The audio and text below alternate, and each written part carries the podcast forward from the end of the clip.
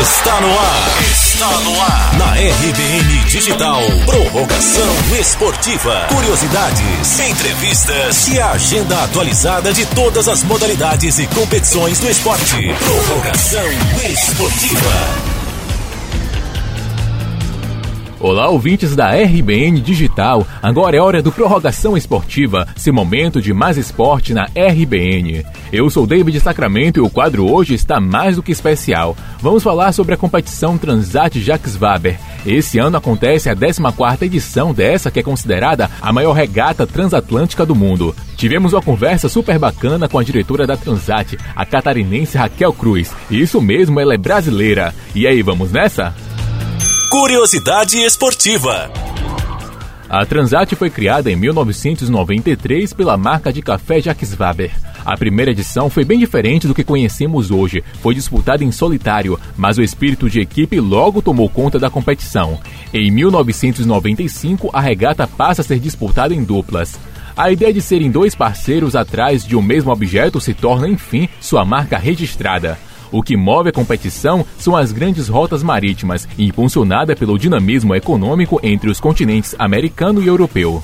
A cidade francesa Luavre, de onde começa a competição, é conhecida por suas águas profundas e por ter áreas exclusivas para a prática de esportes náuticos e com excelentes condições de vento.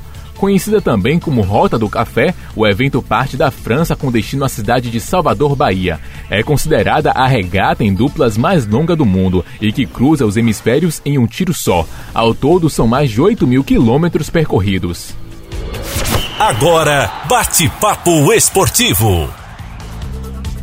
A entrevista hoje é com a diretora da Transat Jacques Vaber, Raquel Cruz. A catarinense viajou para a França após ganhar um concurso cultural no Comitê Central Organizador da Aventura pelos Mares do Mundo em 2013. Lá ela foi escolhida para coordenar um dos maiores eventos esportivos do mundo.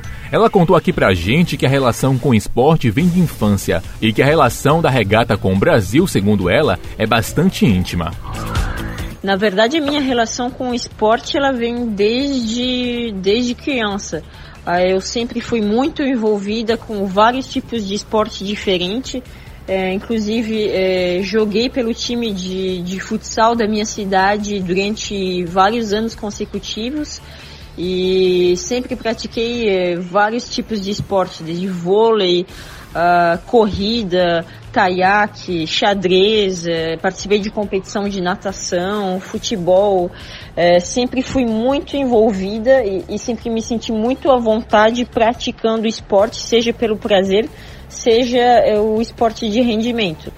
a, a vela que hoje faz parte do, do, do meu dia a dia, tanto no trabalho quanto na minha vida pessoal, é, que veio muito mais tarde, né? Eu descobri a vela, eu já tinha, já estava na faculdade de jornalismo, uh, que foi quando eu me mudei é, do interior de Santa Catarina para o litoral, e, e, foi quando eu descobri esse esporte tão diferente e que hoje é, é, é presente, é presente 24 horas por dia no, no meu cotidiano. A relação com o Brasil uh, eu me permito dizer que é uma relação bastante íntima, porque uh, o Brasil é o país que mais vezes recebeu uh, a competição. só para ter uma ideia, de 2000 de 1993 a 1999, durante quatro edições, a regata ela partiu de Le Havre, na Normandia, com chegada em Cartagena, na Colômbia. Depois disso, Salvador da Bahia recebeu a regata entre 2003 e entre 2001, perdão, e 2007, uh, ah, durante quatro edições. Uh, depois disso, a regata foi para Puerto Limón, na Costa Rica, durante duas edições. E em 2013, a regata voltou para o Brasil, não em Salvador, mas em Itajaí, em Santa Catarina, uh, durante duas edições, 2013 e 2015. Em 2017, dez anos depois, a regata voltou para Salvador. Então, Brasil é, é, o país que mais vezes recebeu a regata e Salvador, na Bahia, é a cidade que mais vezes recebeu a regata.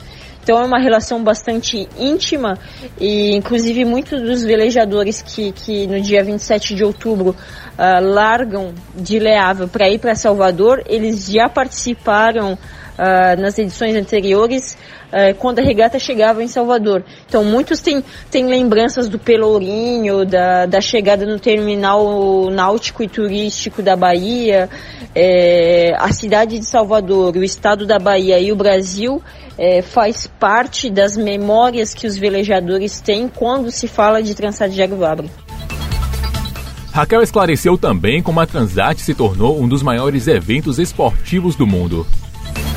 A história da regata, que, que completa 26 anos uh, agora em 2019, fala por si só, porque a velocênica é um, é, é um esporte é, difícil, entre aspas, de, de se tornar popular. E tem um evento que ele não é tão popular como o futebol, por exemplo, que perdure tantos e tantos anos, uh, já, é, já é um sinônimo de, de, de, de concretização de algo, de um projeto extremamente grande, porque envolve muitos interlocutores, envolve países diferentes, existem velejadores que vêm de, de, de praticamente todos os continentes para participar.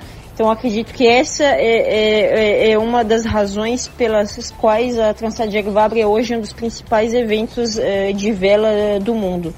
Ah, além disso, é, ela é a mais longa travessia do Atlântico. Não existe nenhuma outra regata de, que, que parte de um lado do Atlântico é, a, e que cruze, que chegue do outro lado, que seja é, tão longa seja de, de leste a oeste ou de oeste a leste, ela é a mais longa e existe e, e ela é competida apenas por dois velejadores a bordo de cada barco. Então, se por exemplo uma The Ocean Race, que é uma outra regata, onde eles são 11 no barco, você imagina a dificuldade de fazer uma travessia do Atlântico onde são só dois velejadores, né?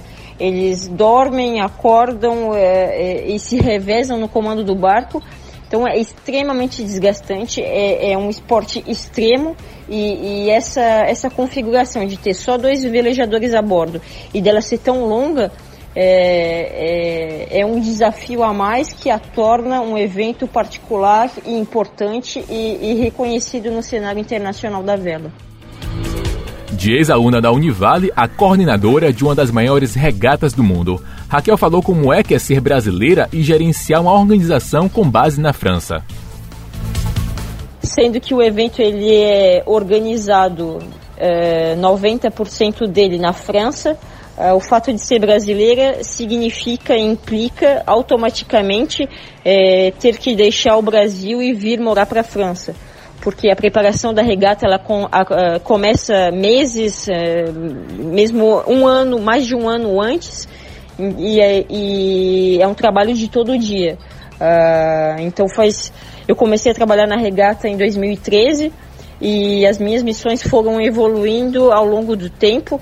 E eu morava no Brasil antes e trabalhava à distância e vinha de maneira é, bastante pontual para a França para cumprir as minhas missões. Mas é, no fim das contas, Uh, não foi mais possível fazer a distância. Eu me vi obrigada, em, em, embora não me, não me arrependa de nada, de ter vindo morar para a França. E hoje faz três anos que, que eu moro aqui e que trabalho uh, a 100% do tempo para a regata. Então, é, é um investimento profissional, mas também um desprendimento pessoal, porque a família toda está no Brasil e, e você tem a adaptação de cultura, de língua, enfim. É, é, uma, é uma transformação pessoal, mas também profissional. Daí tá a nossa entrevista com Raquel Cruz, a diretora da Transat Jacques Waber.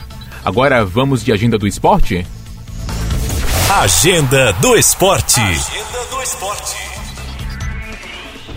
Esse ano a Transat reúne um número recorde de 59 veleiros que cruzam o Atlântico no percurso de cerca de 8 mil quilômetros com destino a Salvador, onde os barcos deverão chegar entre 7 e 11 de novembro. Então você que curte um esporte aquático, não perca esse grande evento. E esse foi o nosso Prorrogação Esportiva de hoje. Semana que vem estamos de volta com muito mais esporte na RBN Digital. Um forte abraço. Esse foi o quadro Prorrogação Esportiva. Prorrogação Esportiva.